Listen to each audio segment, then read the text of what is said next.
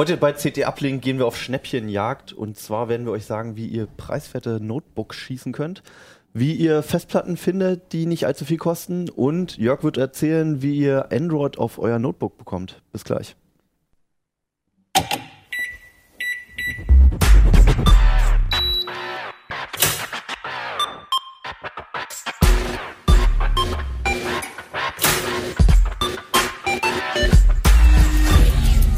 CT Uplink. Hallo nochmal, schön, dass ihr reingeklickt habt bei CT Uplink. Wir werden heute uns mit der CT 19 nochmal beschäftigen. Das letzte Heft vor der IFA. Also heute keine IFA-Themen. Ähm, nächstes Mal dann erst. Mein Name ist Hannes Schirulla und bei mir sind heute Florian Musik. Lutz Labs. Und Jörg Wirtgen fast eine komplette Runde aus dem Mobilressort. Lutz ist leider nicht mehr dabei, war es aber bis vor kurzem noch. Ja, anderthalb also, Jahre ist auch schon wieder her. Eine kleine Familienrunde heute quasi. äh, wie gesagt, heute geht es nochmal um die CT19, die grüne. Ähm, wir wollen auch gleich mit dem ersten großen Thema hier auf der Titelseite anfangen. Ähm, da stand Notebook Schnäppchen drauf. Ähm, du hast Einerseits hast du in deinem Artikel viel Generelles ähm, erzählt, worauf man bei Notebooks achten muss, und andererseits hast du aber auch konkrete Tipps gegeben. Aber bevor ich dir alles vorausnehme, Florian, erzählst du es am besten einfach selbst. Genau, also ansonsten könnte man auch eine ganze Artikel hier vorlesen, das ist ja nicht Sinn der Sache. Nein, also wir haben uns einfach mal auf Schnäppchenjagd begeben und einfach geschaut, worauf muss man achten, wenn man jetzt man selber irgendwo ein Angebot kennt. Ich meine, man kennt das ja, man hat in dem nächsten Prospekt, den man am Wochenende wieder in der Zeitung oder im Briefkasten ja, findet, ist wieder, wieder das, von Mediamarkt bombardiert oder so. Oder von irgendjemand anders, das ist das ultimative Notebook Notebook und das soll das Beste und Tollste von allen sein. Nur das Notebook daneben ist ein bisschen besser. Und da haben wir uns einfach mal angeschaut, was sind so ein bisschen Eckdaten bei den technischen Daten, worauf sollte man da unbedingt achten, was, damit man nicht unbedingt das Lahmste bekommt. Wir haben auch geschaut, was kriegt man ungefähr für welchen Preispunkt. Hm. Und dann haben wir noch ein paar Geräte auch uns mal etwas konkreter angeschaut, die uns einfach dabei aufgefallen sind. Okay. Vielleicht können wir erstmal bei den allgemeinen Sachen bleiben. Also du hast es schon angesprochen, du hast hier auch im Artikel eine kleine Anzeige von einem äh, Online-Shop drin. Ähm, da wird man erstmal jetzt bombardiert. Ähm, offensichtlich AMD-Prozessoren tauchen zum Glück kaum noch auf, aber es gibt sie noch, aber es ist sehr reduziert für ja. generell auf dem ganzen Notebook-Markt. Da ist AMD nicht mehr so wirklich mit dabei. Bei den günstigen findet man sie noch, mhm. aber das ist dann auch so eine Sache, das ist es gibt im Endeffekt nicht wirklich einen, einen großen Grund, einfach AMD zu kaufen. Mhm. Man hat auch das komplette Portfolio im Intel-Segment drin. Ja. Und ähm, also mir fällt kein Unique Selling Point ein, wie es so schön heißt in der Fachsprache, warum es unbedingt zur AMD wechseln sollte. Ja, also wenn ich mir die Anzeigen durchgucke und auch die Unterschiede, dann reicht offensichtlich das Portfolio von Intel auch schon aus, um das einen ordentlich zu verwirren. Auf alle Fälle. Also es gibt ja dann diese verschiedenen Prozessorstufen, aber dann kommt noch dazu, dass es verschiedene Generationen gibt. Es gibt, es gibt verschiedene Generationen, das ist jetzt erstmal nicht so schlimm, weil ob man jetzt, was ich, den letzten oder eine aktuelle Generation hat, in derselben Schiene bei i5 oder i3 oder sowas, das kann man im Benchmark merken, aber mhm. ist nicht in der Praxis. Es ist aber so, zum Beispiel, dass es mehrere Celerons und Pentiums gibt und die sich auch im technischen Innenleben unterscheiden. Mhm. Da gibt es welche, die stammen dann halt von den höheren Core-i-Prozessoren ab und es gibt ein paar, die sind eher von den älteren Atomprozessoren abstimmen. Okay. Das, das heißt, das heißt also, wenn ich einen, einen Pentium oder einen, einen, Celeron. Celeron angesprochen habe, dann heißt das nicht unbedingt, dass das dann wieder eine eigene komplette Kategorie ist, wo nichts, die nichts mit dem i5 oder sowas zu tun haben, Nein. sondern es kann auch manchmal sein, dass da einfach eine, das ist eine genau, ältere. Man muss halt dann genau auf die jeweilige Modellnummer achten. Ja. Also wenn ein N in der Modellnummer steht, dann ist es eher die Atomtechnik und wenn es ein U oder ein Y ist, dann ist es ein abgespeckter Core i. Okay. Und, und die findet man halt für denselben Preispunkt. Also man kann im 300 Euro Notebook beides finden. Und ähm, erkenne ich das dann sofort, schreiben die, Herst äh, die oder die Händler schreiben die dann auch, es sind ja ziemlich lange Modellnummern oft, schreiben die das alles hin? Finde ich das dann immer? Muss man mal jeweils schauen. Also wie gesagt, ohne die konkrete Modellnummer würde ich jetzt dann mal schon vorsichtig sein. Ähm, wenn man weiß, um welches Notebook sich handelt, hat man meistens bei den Notebook-Herstellern auch die Möglichkeit, auf der Website zu schauen, was da konkret da drin ist. Oder im Preisvergleichen findet man das auch und da gibt es auch jede Menge Ausstattungsdetails, die da gelistet sind. Okay. Also wenn jetzt, ähm, was würdest du denn jemandem empfehlen, der erstmal generell sagt, ich brauche ein neues Notebook? Das ist, ist ja erstmal die breite Palette. So kommen wir, das kennen wir, glaube ich, alle, wie, dass irgendjemand bekannt ist oder sowas zu uns kommt, ja. ey, ich brauche das und das neue Gerät. So was mhm. empfiehlst ja. du? Was ist denn das Geilste gerade? Genau, ähm, wenn man das Geilste sagt, dann hat man irgendwie so ein vierstelliges Preisschild, dann heißt, nee, nee, so viel wollte ich nicht ausgeben. Ja. Und da muss man halt schauen. Also wenn man wirklich nur Office-Aufgaben macht, Internet und Surfen und so weiter, da kann man schon sagen, dass da jedes Gerät reicht, was man neu auf dem Markt kriegt. Mhm. Es ist halt so, manche Geräte sind halt lahmer als andere es ist immer Sache, ob man jetzt selber so ein bisschen als Choleriker ist, wenn irgendwas nicht sofort funktioniert und klappt, ob man das so schnellste mit dem Möglichste haben möchte. Also wenn man einen QI-Prozessor auch mal hat oder eine SSD und weiß, wie schnell sich sowas anfühlt, dann wird man mit so einem Atomgerät definitiv nicht mehr glücklich werden. Es sei denn, man hat sehr viel Zeit. Ähm, wenn man sagt, es ist nicht so wichtig, ich tippe nur einmal die Woche eine E-Mail, will ein bisschen surfen, wenn es ein bisschen länger dauert, ist mir egal, dann kommt man halt auch mit besonders günstigen Geräten recht weit. Okay, also als allererstes vielleicht erstmal überlegen, was genau, man überhaupt damit machen ist immer, möchte. ist immer eine gute Sache, überlegen, was brauche ich eigentlich. okay.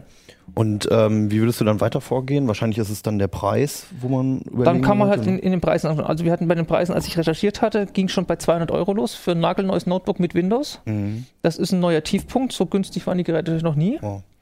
Ähm, ist 200 dann, Euro, dafür kriegst du ja noch nicht mal ein ordentliches Smartphone meist. Genau, also wie gesagt, das war halt für ein Gerät mit Windows ist das, mhm.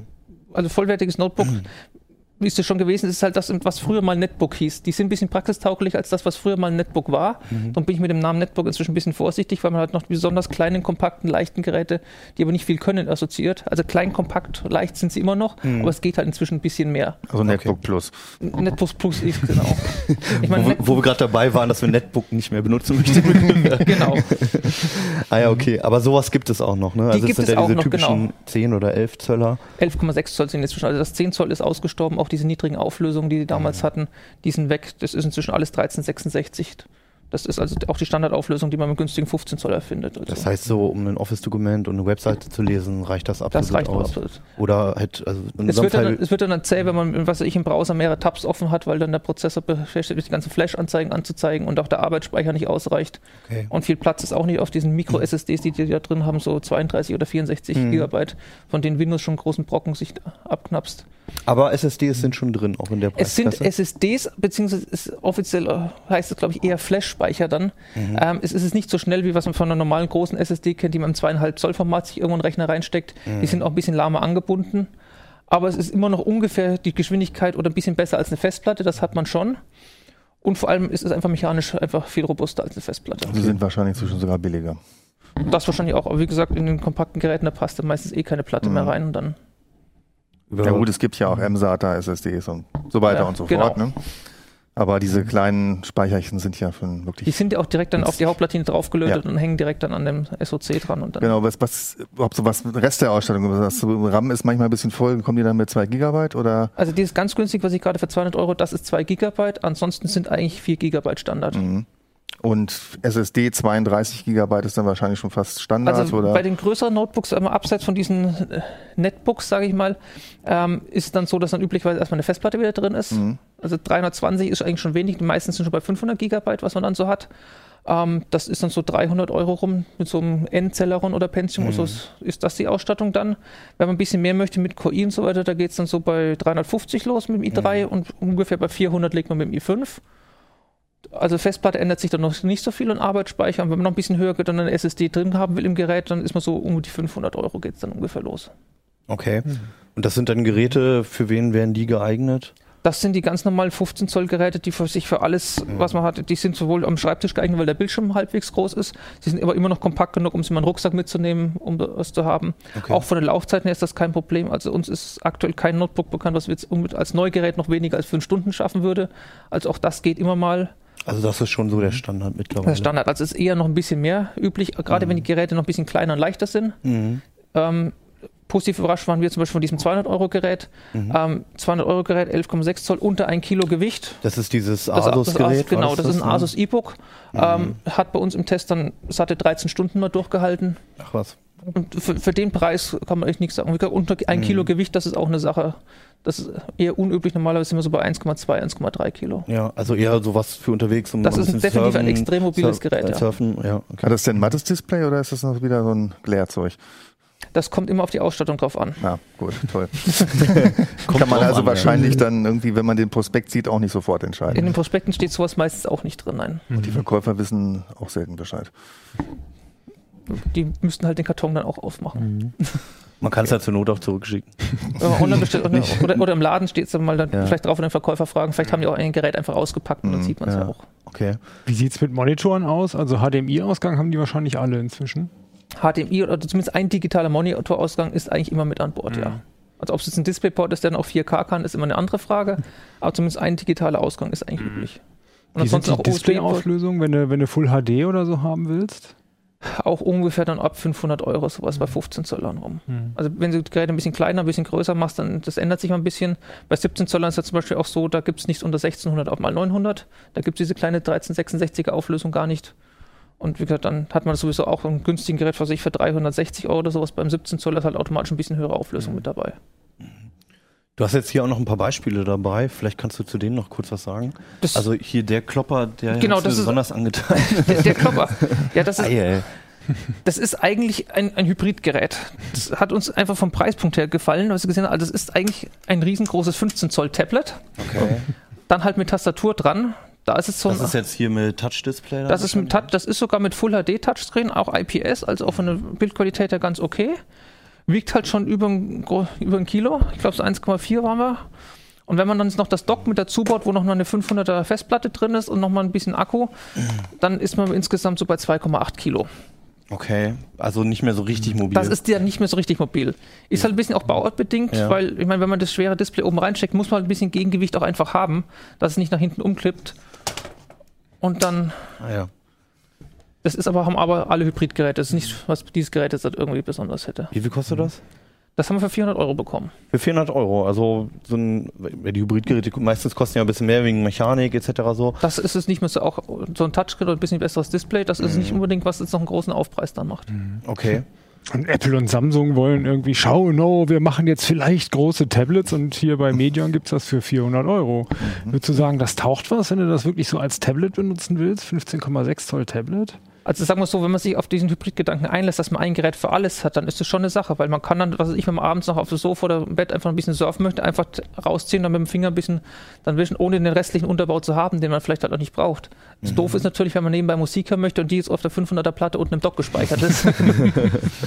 das ist halt, die ist halt dann weg. Mhm. Gut, dann gibt es halt auch Cloud-Lösungen oder so. Ja, dann ist halt Cloud-Lösung, genau. Mhm. Okay. Ähm, jetzt hast du hier noch ähm, einen Dell, wo ich was sehe, was man, was nicht mehr so richtig üblich ist bei preiswerten Smartphones, äh, Smartphones sage ich schon, Laptops. Nämlich, nämlich optische ein optisches Laufwerk, ja, ja genau. das hat noch eins. Das ist so ein eher günstiges Businessgerät. Mhm. Ähm, also business-typisch natürlich dann automatisch matter Bildschirm und ansonsten vom Design her eher unauffällig. Aber das haben die Geräte halt alle, dass die dann halt auch als Brot- und Buttergeräte in Firmen dann sind. Also das ist kein Businessgerät mit Dockingstation und sonst irgendwas, sondern einfach nur, wenn ein Unternehmen einfach sagt, ich brauche für meine Mitarbeiter hm. ein Gerät, was ich dann vielleicht auch mal mit längeren Serviceverträgen oder sonst irgendwas haben möchte, dass sie es haben. Mhm. Das Gerät hat als Besonderheit auch noch ähm, es hat einen VGA-Ausgang, aber kein HDMI, was wir gerade hatten. Okay. Das ist aber auch wieder ein bisschen dem Konzept geschuldet, weil in den ganzen Büros oder in den Konferenzräumen stehen halt öfter noch Beamer rum, die nur einen VGA-Eingang haben. Mhm. Und dann hätte man halt mit dem HDMI, müsste man wieder einen Adapter mitschleppen oder sonst was. Und das ist halt wirklich auf die Zielgruppe ausgerichtet. Quanta Costa? Das müsste ich. Oh, okay. du, hast, du, hast, das Heft doch vor dir liegen. Da sind wir 430 ja, Euro. 430 Euro. Das war aber dann auch mit i5 und. Mhm. Also ein ja, typisches eine, eine Büro, Bürogerät im Prinzip. Genau. Ne? Okay. Ähm, und es hatte sogar Windows äh, 8.1 Pro drauf, also das teurere Pro wirklich dann auch für die Zielgruppe. Mhm. Was man dann, wenn man äh, möchte, für, für die Firmen halt ein bisschen ja. Fernwartung oder dann, mhm. dass man es auch in eine Domäne nehmen könnte oder sowas, also mhm. wirklich dann für die Firmen gedacht. Mhm. Genau, würde auf allen Geräten Windows 10 gut laufen? Ich habe bei allen Geräten, die ich das hatte, das ausprobiert, das Upgrade und das hat überall funktioniert. Mhm, cool. Das sind ja die, die alten Atoms mit dem alten Grafikchip, wo es Probleme gibt. Und das kann man auch jetzt wahrscheinlich gar nicht mehr kaufen in neu. Die, die ne? ganz alten nicht mehr, genau. Mhm. Das ist das ist Thema doch. Das ist Windows 10 Upgrade, das sind eher die älteren Geräte, die damals eben noch so verkauft wurden, so zu Windows 7 Starter und die ganzen Geräte. Mhm. Und diese ältere Grafik drin ist von Intel, wo das noch ein Problem ist. Auf aktueller Hardware eigentlich nicht. Bei den meisten Kartons war dann auch ein Aufkleber drauf, Windows 10 Upgrade kostenlos und dann. Mhm. Also die Hersteller werben auch ganz offensichtlich damit. Okay. Und selbst auf diesen kleinen Geräten, also dieses Asus beispielsweise für 200 Euro, würdest du sagen, kann man ohne schlechtes Gewissen das Windows Also es wird dadurch nicht noch lahmer. Okay. gut, das ist ja schon mal eine Aussage. Also, wenn man es mitnehmen kann, kostenlos, ja gut. Mhm. Muss man sich überlegen, ja. ja. Ähm, und das dritte Geld, was ich jetzt hier ja. habe, das ist ein Lenovo Gaming Notebook. Ich wollte nämlich gerade darauf äh, ansprechen. Also einen Anwendungsfall hatten wir jetzt noch nicht, nämlich genau, das, das ist Gaming. Ja. Gaming ist so ein bisschen immer das Problem an der Sache. Da braucht man halt im Endeffekt möglichst viel Leistung. Und ähm, das ist die Sache, auch bei günstigen Geräten findet man öfter mal so ein GeForce-Grafik oder sowas drin. Mhm. Die sind aber meistens nicht viel schneller, als was man woanders in der integrierten Grafik hat. Okay. Also wenn man wirklich was Schnelles braucht, dann braucht man auch wirklich Power. Du hattest im Artikel jetzt ein Beispiel mit einer GeForce 820M. Genau. Ähm, im Verhältnis zu den Intel-Grafikchips, die dann integriert sind, in welchem Verhältnis steht das dann? Fast Lohnt es sich? Minimale Auf Okay. Den, also es ist nicht viel schneller. Okay, also nur weil GeForce draufsteht. Genau, das, das hilft da noch nicht. Noch nicht zocken. Genau, es ist vielleicht ein bisschen besser, weil man dann von Nvidia die etwas besseren Spieletreiber kriegt oder öfter mal ein Update kommt, aber ansonsten, wenn die Performance grundsätzlich nicht da ist, mhm. dann hilft mir auch ein Battlefield oder was auch immer, dann ja. macht darauf einfach keinen Spaß, weil es einfach nicht richtig läuft. Ja, okay, klar. Ähm, was ist jetzt hier drin? Das, da, da ist jetzt ein GTX 960M drin. Mhm. Also das ist dann wirklich ein ordentlicher Grafikchip, der was kann. Da ist auch kein Doppelkernprozessor drin, sondern Quad-Core. Mhm. Und zwar ein richtig schneller Intel i7 Quad-Core, mhm. wo wirklich Power dann dahinter ist. Aber das Gerät kostet halt dann auch 900 Euro. Das ist eben kein Schnäppchen mehr, ne? Es ist immer noch ein Schnäppchen, weil bei anderen Herstellern zahlt man für die Ausstattung vierstellig. Mhm. Ich glaube, also hier 900 ja, Euro. Ich wollte gerade sagen, also da hätte ich noch einen höheren Preis erwartet. So, das ist ja einer der schnellsten Mobilprozessoren, ne? dieser i7. Genau, mehr, ja. mehr gibt es da nicht. Und auch mhm. der Grafikchip ist zumindest äh, ordentliche Mittelklasse mhm. am oberen Ende. Und da gibt es dann eigentlich nichts zu auszusetzen. Mhm. Monitor Full HD oder? Full HD. Okay. Mehr kann man wahrscheinlich nicht erwarten für so einen Preis. Nee, ne? gerade bei Gaming ist dann auch mhm. eher die Sache, da ist dann die Auflösung bei Full HD reicht ja auch eigentlich aus. Und wenn du mhm. eine höhere Auflösung dann im Panel drin hättest, dann müsste der Grafikchip wieder mehr leisten. Insofern. Mhm. Da musst du sowieso wieder runterrechnen. Dann müsste man eben wieder runterschalten, dann ist es so eine Sache. Okay, sind das jetzt diese ganzen, also du hast ja jetzt Geräte mit einem guten Preis-Leistungs-Verhältnis rausgesucht, sind das jetzt alles irgendwie Auslaufmodelle, wo man... Nein, das sind alles aktuelle, wir haben uns einfach auf, ähm, auf die Suche gemacht, was gibt es. Mhm. Ähm, das Lenovo-Gerät hier, was jetzt hier zum Beispiel hat, das Gaming Notebook, das ist eine Konfiguration, die habe ich nur bei Amazon gefunden. Mhm. Also es gibt so spezielle Konfigurationen, die man halt nur bei manchen Händlern findet. Mhm. Insofern kann es halt auch mal sein, wenn man einen Preisvergleich nach einem anderen Preis und günstigen Preis sucht, dann findet man nichts anderes. Okay. Ähm, wenn man allerdings halt dann nach anderen Sachen sucht, wie Prozessor, Grafikchip und Bildschirmgröße oder sowas, das ist ein bisschen einschränkt, die suchen, was in den ganzen Preissuchmaschinen ja auch geht, weil die die ganzen Ausstattungsdetails auch drin haben, mhm. dann sieht man halt ungefähr dieselbe Hardware und dann kommt man zu solchen Einschätzungen, okay, das ist halt doch was besonders günstiges. Ah ja, okay. Aber da hilft halt dann wirklich nur Recherche und Da hilft dann nur selber Recherche. Ne? Und darum eben auch der Leitfaden im Heft, mhm. worauf man unbedingt achten sollte ja. und in welche Richtung dann man selber nachschauen kann, in welche Richtung man das Ganze drehen kann. Mhm. Okay. Also ich finde, du hast hier einen sehr detaillierten Leitfaden äh, niedergeschrieben hinzufügen, ähm, da wird jeder einzelne Hardware-Punkt auch nochmal ähm, abgegangen. Da genau. kann man genau. dann auch selbst, glaube ich, danach ganz gut die Schwerpunkte setzen, genau, was einem das also Geld wert ist, ist, und was nicht. Und es ist auch halt so dafür gedacht, wenn man halt selber mal ein Angebot dann findet oder sowas, mhm. dass man dann selber schnell nachschauen kann, weil die meisten Angebote, man kennt ja irgendwie das Tagesangebot, was gerade irgendwo angeboten ist oder mhm heute dann für vier Stunden das, dieses Sonderangebot bei dem Online-Händler oder sowas, da kann man einfach nicht viel mehr machen, als selber schnell noch zu recherchieren. Da findet man einfach sonst ja, nichts. Gerade bei den Tagesangeboten, da muss man darauf vorbereitet sein. Genau. Das heißt, heute ja. ab 9 Uhr das und das und dann ja. entweder, was weiß ich, nur drei Stunden lang oder wie es der Vorrat reicht oder von vornherein nur auf 150 Stück limitiert oder wie auch immer. Mhm. Da muss man dann auch selber ein bisschen recherchieren und schauen, ob das was ist. Okay. Also gerade der Teil mit den Prozessoren hat mir nochmal die Augen geöffnet, beziehungsweise mich komplett verwirrt. Ja, das, das, das ist nun mal so immer. Aber man muss sich mit beschäftigen wenn man halt dann sowas schießen möchte, ja.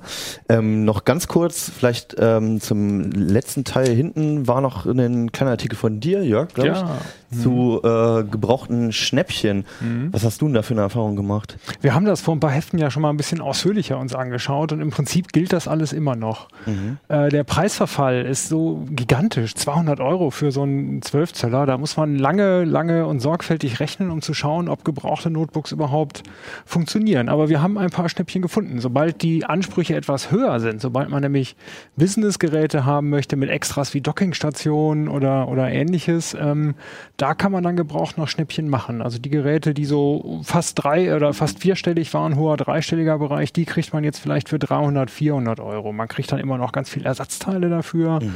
und dann lohnt es sich doch. Äh, in den noch höheren Preisen wird es wieder ein bisschen, ein bisschen eng. Also es gibt die, diese High-End Mobile Workstations, wo alles reingepackt ist, was jemals ging, die neu locker mal 2000 Euro kosten. Die kriegt man jetzt vielleicht für 800 Euro. Mhm. Aber da gerade bei den Grafikchips die Fortschritte relativ schnell sind, hat man nicht unbedingt ein gutes Gaming äh, Dingens damit, sondern halt ein schönes High-End, ein schnelles Notebook. Und so gesehen muss man bei gebrauchten Notebooks schon ganz schön Ahnung haben, um ein Schnäppchen zu machen. Es ist aber durchaus möglich, eben eher so im, im mittleren Preisbereich, mhm. nicht in dem ganz niedrigen.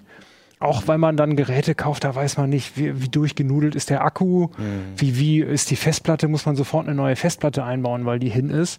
Und schon, wenn man in so ein Schnäppchen für 150 Euro nochmal 40, 50 Euro reinstecken müsste, um es wieder ordentlich zu machen, dann kann man doch lieber für 200 Euro ein neues kaufen. Also jetzt abgesehen mhm. von CO2 und den ganzen Geschichten, ja. ne, von der Nachhaltigkeit her. Ist vielleicht auch was eher für Leute, die wirklich Lust drauf haben, sich damit zu beschäftigen, Dauernpreise ja. zu vergleichen und Auktionen mitzumachen und so. Ja.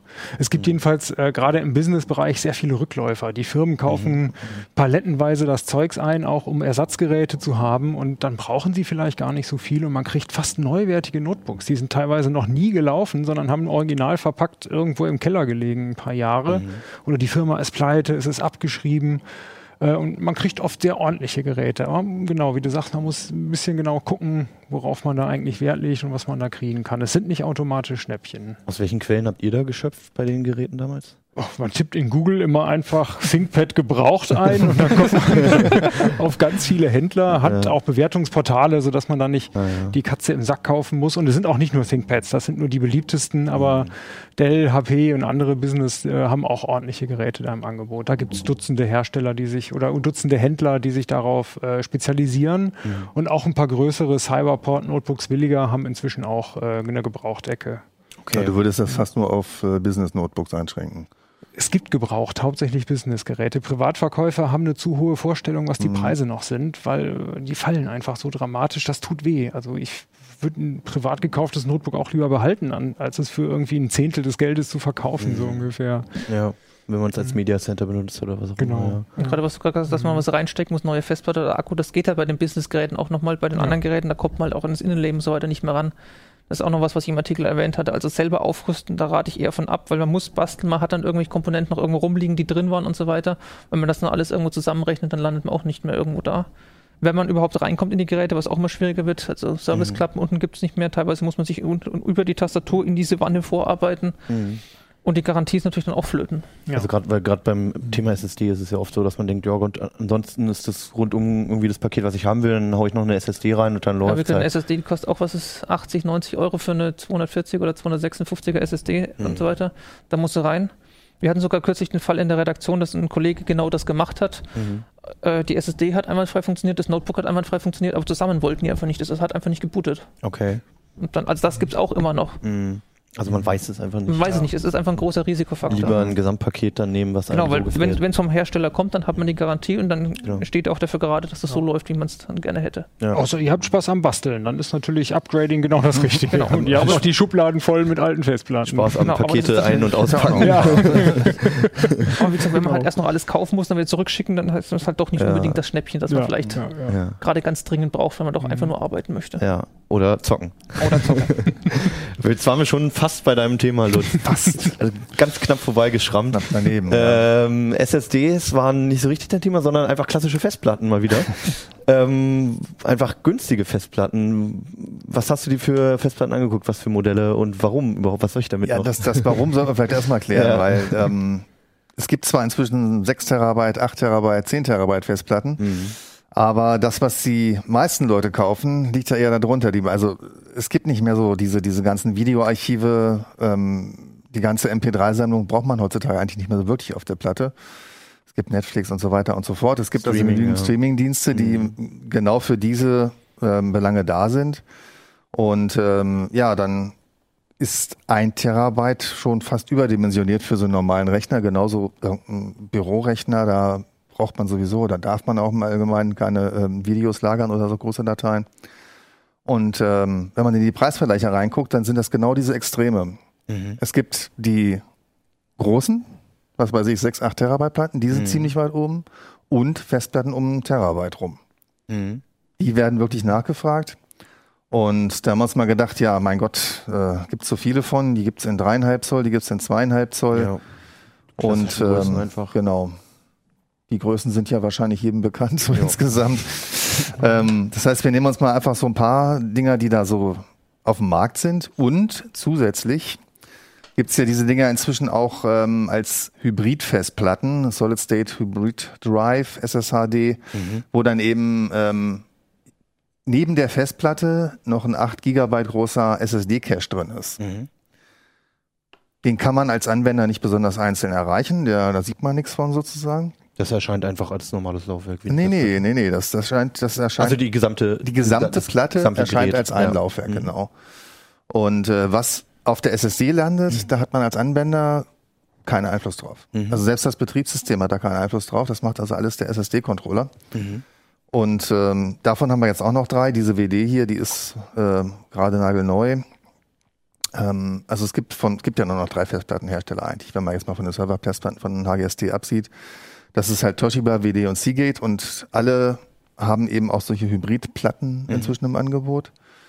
Und genau um zu gucken, bringt das eigentlich irgendwas oder sollte man doch lieber zu einer SSD also greifen? Ganz kurz, der Vorteil dieser Hybridplatten soll dann sein, dass sie schneller lesen wahrscheinlich.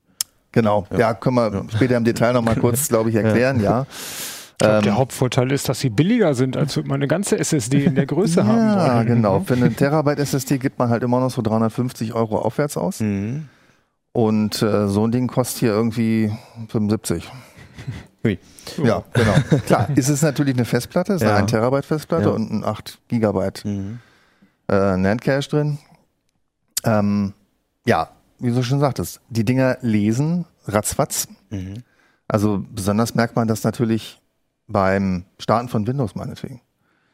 Also wir haben. Also auch, das ist ja auch der Punkt, wo man das erste Mal, glaube ich, so ein Aha-Erlebnis hat, wenn man eine SSD in den Rechner ja, eingebaut genau, hat. Genau. Dann will man ja nie wieder zu einer Festplatte zurück. Ja. Aber in, also auf vielen Rechnern passiert ja jeden Morgen das Gleiche. Man startet seinen Rechner, mhm. startet den Mail-Client, startet das Office. Ja. So, das heißt, es sind immer wieder die gleichen Programme, mit denen man eigentlich arbeitet. Und die wichtigsten Bestandteile davon passen ja locker auf so 8 Gigabyte drauf. Mhm.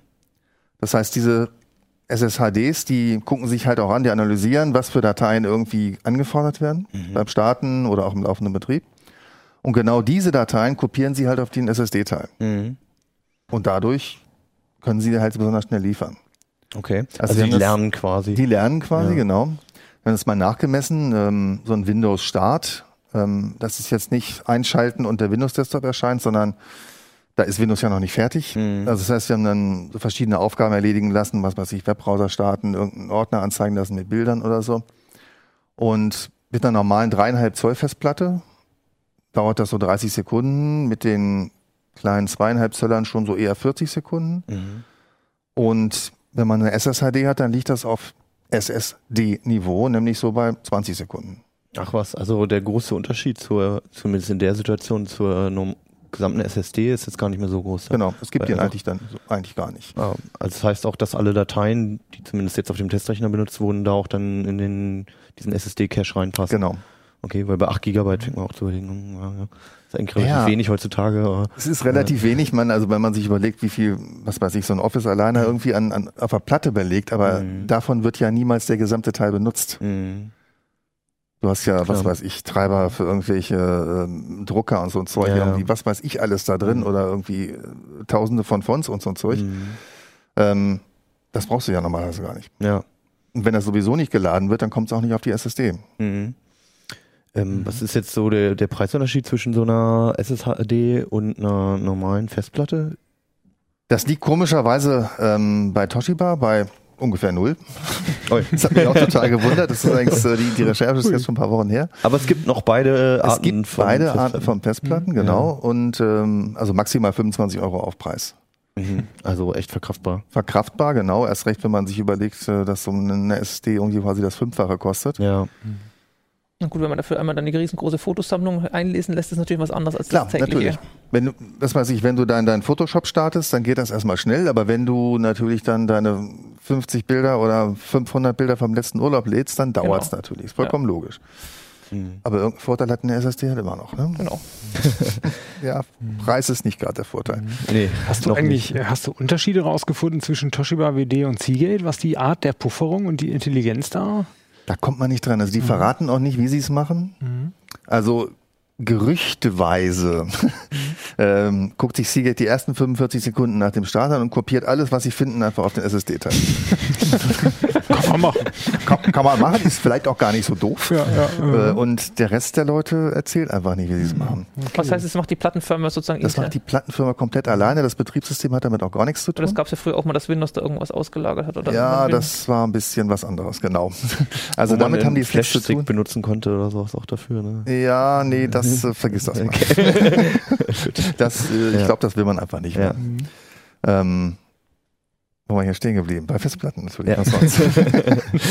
ähm, genau, und der Unterschied zwischen, äh, wollte ich nochmal darauf hinweisen oder ja. einfach mal erwähnen, das ist ja so eine ja, ganz klassische, normale, klassische dreieinhalb ja. Zoll Festplatte und die gibt's ja, wie ich ja erwähnt habe, inzwischen auch mit bis zu 10 Terabyte. Mhm. Ähm, den Unterschied sieht man aber, wenn man sie mal, ich weiß nicht, ob man das jetzt so Ja, sehen kann. Ja, ich habe die das da vorne. Nee, die Kamera da ist, glaube ich, sogar ganz gut. Äh, Nee, die da, genau. da, die da versucht sie mal ein bisschen schräg zu halten, dass man sieht, dass er nee, so, mehr so, so schräg. Das ist total unscharf, das ist doof. Die Regie Yeah. richtet das gerade. So, jetzt sieht Jetzt man, dass da, also ja. da passt ja schon irgendwie ein halbes Mittagessen rein. ja. Ähm, und bei Festplatten mit höherer Kapazität sind da einfach dann noch mehr Platten drin. Ne? Also Ja. Platters heißen die, die Scheiben ja nun. Ja. Übereinander Hier ist, Geschichte. Genau, übereinander geschichtet. Hier ist jetzt eine drin und äh, bei HGST gibt es bis zu sieben Stück da drin. Klar, da ist dann einfach Da sind die Luft Gehäuse dran. dann schon ausgefüllt wahrscheinlich. Ja, die sind massiv ausgefüllt. Bei den größeren ähm, fehlen ja teilweise auch schon die Löcher. Also dann, man muss dann bei, bei 8 Terabyte Platten schon teilweise aufpassen, wenn man die in irgendein B einsetzen möchte, wo man eben, die man eben festschraubt und dann irgendwo reinsetzt, Ja. ähm, dass diese Löcher hier teilweise schon gar nicht mehr vorhanden sind. Und man muss also wirklich sehen, zusehen, dass man Okay. so Weil einfach gar kein Platz mehr dafür ist. Genau, weil gar kein Platz mehr dafür da ist. Das heißt, die gießen jetzt auch die kleineren Festplatten einfach in derselben Bauhöhe, damit die Ja, alle gleich sind und okay, aber füllen es gar nicht mehr aus. Interessant. Ist das jetzt auch eine SSHD oder Das ist ist eine jetzt klassische? keine SSHD, das ist eine Ja. ganz normale klassische. Man sieht es ihnen von außen ja sowieso nicht an. Da ist Hier steht halt äh, 1 Terabyte und 8 Gigabyte NAND drauf, daran Mhm. sieht man es. Ähm, nein, man merkt es eigentlich nur beim Start von Programmen Ja. und ähm, sonst, ja, nö. Was, was sind denn jetzt noch? Also es- die, die kleineren verbrauchen, glaube ich, auch ein bisschen ein Ja, Stück weniger es Strom, gibt ne? natürlich Unterschiede, Und ähm, was spricht jetzt noch für die großen Platten? Also weil die könnte ich ja auch in den Desktop-Rechner reinstecken, wenn ich wollte. Die kannst du auch in Desktop-Rechner reinstecken, aber die sind natürlich, also hier ist jetzt eine Platte drin und hier sind zwei Platten drin, sonst kriegen sie die Kapazitäten ja nicht hin. Mhm. Das heißt, aufs Terabyte oder aufs Gigabyte berechnet sind die Dinger da deutlich teurer als die dreieinhalber. Mhm. Ähm, Wenn es dann um noch kleinere Platten geht, dann werden die hier irgendwann billiger, wahrscheinlich auch so langsam wegen dem Materialeinsatz, den man da braucht. Weil natürlich, ja, kleinere Platte ist äh, einfacher herzustellen und, Ja. man braucht weniger Material dafür. Die Elektronik ist sowieso mehr oder weniger die gleiche. Ähm, Ja, also hier die Platine, die ist jetzt auch nicht viel. Nö, die ist nicht wirklich. Äh, ja, mein Gott. Und hier ist halt noch der SSD-Controller ähm, mit drin. Ähm, genau, WD hat das meines Wissens noch so, dass SSD-Controller und Festplattencontroller zwei Bausteine sind. Mhm. Das heißt also, der Festplattencontroller muss dem SSD-Controller auch noch sagen, das muss ich jetzt bitte speichern. Mhm. Und Toshiba zum Beispiel setzt da inzwischen auf ein integriertes Gerät. Das heißt also, die versprechen sich davon. In der Praxis sieht man da natürlich nichts und messen kann man es irgendwie auch nicht. äh, Aber es ist dass besser. das Ganze besser funktioniert, genau. Also ein Chip weniger auf der Platine kostet deshalb schon mal weniger in der Herstellung. und in der Äh, ja, genau. So Drei. Cent wahrscheinlich. Ja, ja. Gut, bei den Stückzahlen ist das immer Bei noch den das Stückzahlen Ja, gut, drückt ja. sich das schon aus, genau. Ähm, klar, tr trotzdem haben natürlich diese Festplatten ja noch Vorteile. Man hat ähm, einfach eine höhere sequenzielle Übertragungsraten. Mhm. Also hier in der Außenzone kann man bis zu 200 Megabyte pro Sekunde rechnen. Mhm. Und bei denen hier sind es halt nur etwas über 100. Also wenn man, Wenn es dann darauf ankommt. wenn es ja. dann drauf ankommt, Mhm. dann ist es schon ein Unterschied. Ja. Ähm, Als Türstopper sind die großen auch besser geeignet als die kleinen. ja, wobei die hier sind jetzt schon wieder zu leicht, die Okay. kleinen. Da musst du dann schon eine 8 Ja, Terabyte. wenn sie halt dann irgendwann kaputt sind. ja. Oder die SSDs dann doch Oder die billiger SD sind. dann doch kommt. Ja. Ja. Ja, da musst du aber dann irgendwie ein Hämmerchen damit das dann. Einfach zu leicht. Das heben wir uns auf in zwei, drei Jahren, dann besprechen wir das mal. Genau, genau. Ähm, wie, wie sieht das mit der Lautstärke aus bei den Dingern? Ja. Also, die, die drehen, glaube ich, noch ein ganzes Stück schneller, ne? Genau. Es gibt, es gibt ein paar weitere technische Unterschiede, die genau, die drehen meistens mit 7200 Umdrehungen pro Minute. Mhm. Äh, es gibt natürlich auch welche, die auch nur mit 5,4 oder 5,9 drehen. Und die drehen eigentlich prinzipiell mit 5,4, Mhm. sind dadurch leiser und sie nehmen auch deutlich weniger Leistung auf. Was, wo ist da so der Unterschied? Also vom, vom Maße, von der Leistung? Ähm, der wichtigste Zustand ist natürlich irgendwie, ja, Standby. Langeweile, ne? Idle. also Standby, idle. Und da liegen die hier bei etwas unter einem Watt so Mhm. und die schon bei drei bis vier. Okay. Gut. In der Firma wahrscheinlich wichtig. In der Firma, Wenn wenn, du natürlich tausende ja. von Rechnern hast, dann lohnt Ja. sich schon wieder irgendwann. Ja. Ähm, aber so ansonsten für einen Privatrechner, wenn man natürlich Mhm. sagt, ich will einen besonders sparsamen PC, also der, was weiß ich, 10 Watt PC, den wir hier vor zwei Jahren mal hatten, Mhm. ähm, da sollte man natürlich, da kann man darauf achten, ob so eine Festplatte nicht doch ähm, einen Beitrag dazu leisten kann. Ja, genau. Genau. Also gerade auch bei Lautstärke, ich kann es nur aus eigener Erfahrung, ich als ich noch einen Desktop-Rechner hatte, da äh, die, die, Lüfter und so, die kriegst du alle leise, wenn du viel bastelst, so, da haust du halt einfach große Kühlkörper rein. Aber das Ding, was halt einfach kaum leise zu stellen ist, ist diese dämliche Festplatte, weil die einfach vibriert wie Hölle. Also zumindest war es damals ja. noch so. Dann kannst du sie entkoppeln etc., aber mit so einem Teil, ne, also wenn es dir dann wirklich drauf ankommt, die baust du halt ein und dann hörst du sie normalerweise wahrscheinlich nicht mehr. Ja, die liegen so bei einem Sohn etwa im, im Ruhezustand und die so mhm. bei 0,3 oder so. Okay, ein Sohn so zum Einschätzen, wie laut ist das so? Man hört so einen Sohn schon. Okay. Also das ist, ist, noch nicht wirklich störend, würde ich ja. sagen, aber ähm, wird, also wenn man so, so ein Komplett-PC hat, nee, von euch kennt sich keiner auch damit aus, äh, wird dann schon nicht mehr mit wirklich gut bezeichnet. Ja, okay. Also Wobei das kann ja auch im Rechner drin ist und das ja, Gehäuse ja, ein bisschen dämpft. Also ist ja nicht das, was Je nachdem, was es für ein Gehäuse ist. Ja. Meins hat es noch schlimmer gemacht damals. Hast du schon mal mit Gummipufferungen versucht? Ja, ich hatte dann so eine Gummilagerung. Ich weiß nicht mehr genau, wie die heißen, aber das waren so Gummibänder. Mhm. Dann hast du sie in die Gummibänder reingeschoben und dann schwebte die quasi so. Und dann war es auch leise. Es hat aber lange gedauert, um das rauszufinden und viel aufschrauben. Achso, ein Desktop-PC steht üblicherweise auch unterm Schreibtisch, ein Notebook steht oben drauf, weil es mhm. ein bisschen näher ist, stört es dann auch, wenn mhm. das technisch von, den, von so einer Werten her leiser wäre, kann es mhm. teilweise doch mehr stören, als wenn das unterm Tisch dann irgendwo verstaut ist. Also. Also vielleicht nochmal zusammenfassend, für wen sind die Festplatten, die, ähm, die Preiswerten, für wen sind die noch am besten geeignet? Naja, es, es gibt, wie üblich, wenn man besonders billig eine Festplatte haben will, mhm. dann nimmst du eine dreieinhalb Zoll Platte, und steckst sie da rein. Es lohnt sich übrigens nicht, wenn man sagt, irgendwie, ach Gott, im Notebook hast du, haben wir vorhin gehört, 320 Terabyte ist so das, ist das Minimum oder so. Gigabyte. Äh, Gigabyte. Entschuldigung. Terabyte, egal. Schade. Ähm, Petabyte, Petabyte kommt demnächst. Ähm, das lohnt sich nicht. Also die sind, mhm. der Unterschied zwischen diesen Platten, ich glaube bei Seagate hatte ich es mal genau nachgeguckt, zwischen der Terabyte-Platte und der 320er sind 10 Euro. Okay. Also, mhm. Dafür muss man sich dann ja. nicht mehr beschränken. Vor allem, der, also sparst du dir den Ärger in einem Jahr, dass du dann genau, doch irgendwie genau, mehr haben willst. So sehe ich es auch. Mhm. Ähm, für, für ein Notebook würde ich eigentlich, wenn man eben auf den Platz angewiesen mhm. ist und, und nicht das Geld ausgeben möchte, eine SSD zu kaufen, inzwischen zu einer SSHD auf jeden Fall greifen. Ja. Und was weiß ich, wenn man so ein kleines Wohnzimmer NAS hat, ähm, wo auch solche Platten reinpassen, solche zweieinhalber, notfalls mit Adapter, dann würde ich echt eine zweieinhalber nehmen, ohne SSHD natürlich, weil die hat sowieso keinen Sinn in dem Moment. Ja, klar, ja. Okay, ja gut. Ja. Äh, ich wollte auch noch was anderes ja? zu Festplatten Ja, bitte, erzählen. ja, gerne. Wenn wir schon mal den Experten da haben. Mal da Das ist ziemlich, eigentlich ist das nämlich, äh, also, das heißt ja immer, fünf Jahren sind Festplatten sowieso tot und so, ne? Klar, alles macht SSD und, äh, aber nee, das ist glaube ich noch nicht so. Okay. Ich habe mir neulich gerade ein bisschen die mit mit Seagate-Leuten gesprochen und die ja. haben jetzt ja so Hammer-Technik angekündigt. Ähm, Heat Assisted Magnetic Recording. Aha. Das heißt, die Platte läuft da so vor sich hin, dann kommt so ein kleiner Laser, macht mal ein bisschen Pieps und dann wird das ein bisschen aufgeheizt und mhm. dadurch ähm, braucht man eine geringere Magnetfeldstärke, um diesen, um das Bit zu setzen sozusagen. Okay. Weil das Material, weil das Material eben gerade heiß ist. Ja, okay.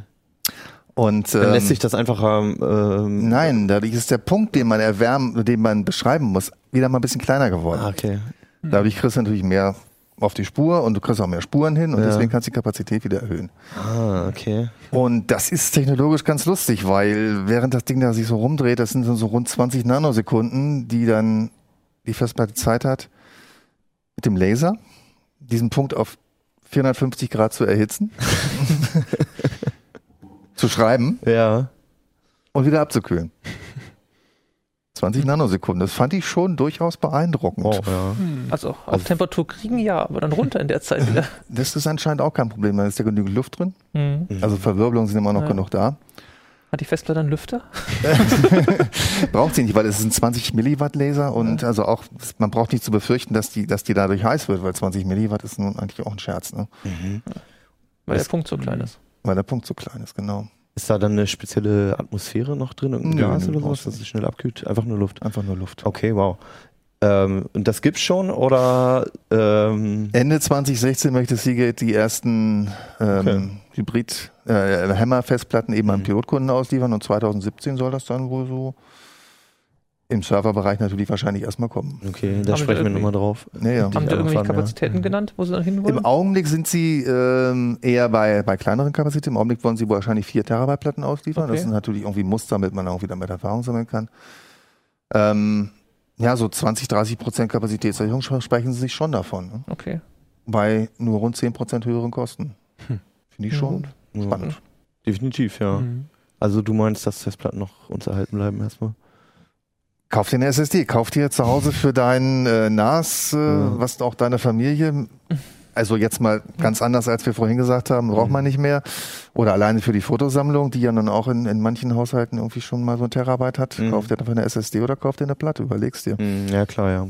Für solche großen Mengen dann. Ja. Einfach ja. das Datengrab irgendwo hin und ver genau. vergessen.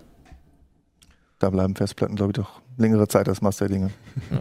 Okay, wir prüfen das nochmal nach Ende 2017. Alles klar.